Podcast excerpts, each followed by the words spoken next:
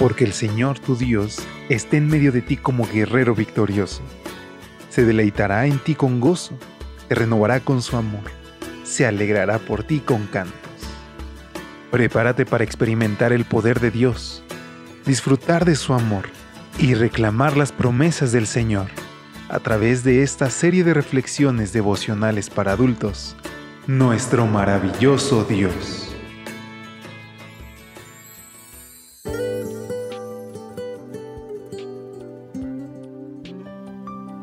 Hola, ¿qué tal? Muy buen día. Qué gusto poder saludarte.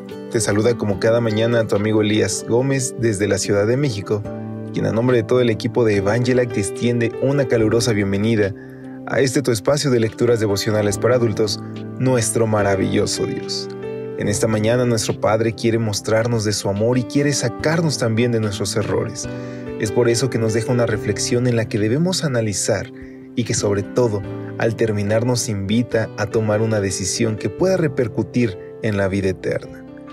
Es así que te pido que me acompañes a nuestra reflexión titulada El pecado más sutil.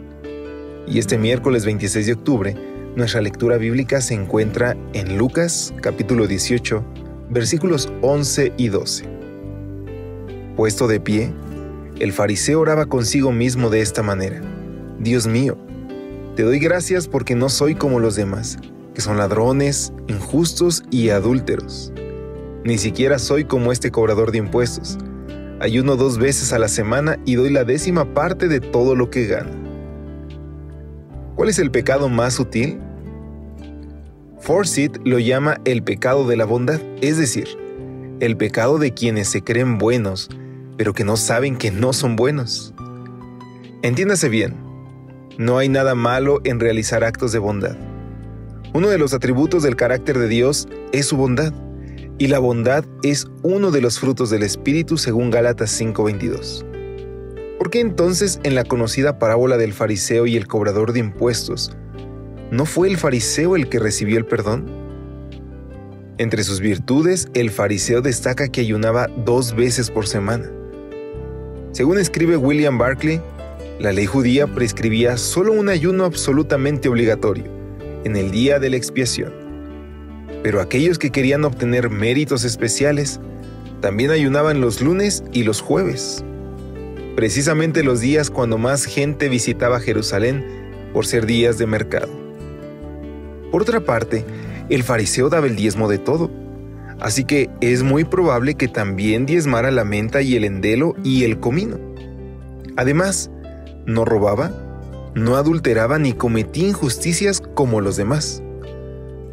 ¿Nos damos cuenta de cuán sutil es el pecado de la bondad?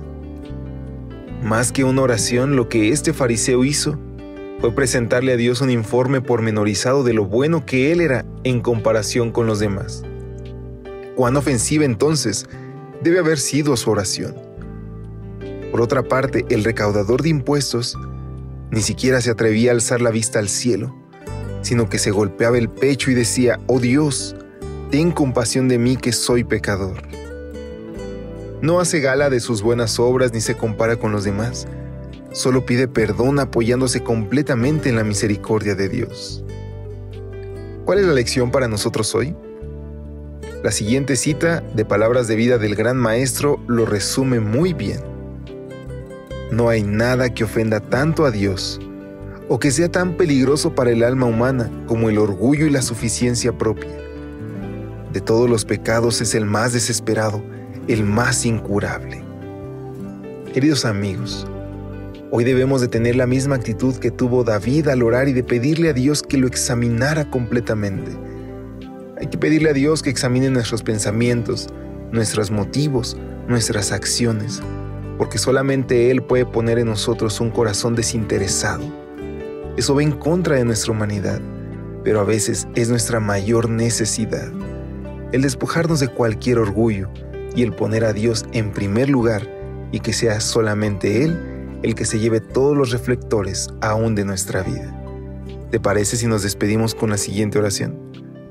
Padre Celestial, Ayúdame para que jamás se me ocurra jactarme de otra cosa que no sea la cruz de nuestro Señor por quien el mundo ha sido crucificado para mí y yo para el mundo. Te lo imploramos en el nombre de Jesús. Amén. Dios te bendiga. Pasa un excelente día. Hasta pronto. Gracias por acompañarnos. Te esperamos mañana. Te recordamos que nos encontramos en redes sociales. Estamos en Facebook, Twitter e Instagram como Ministerio Evangelite. Y también puedes visitar nuestro sitio web www.evangelite.com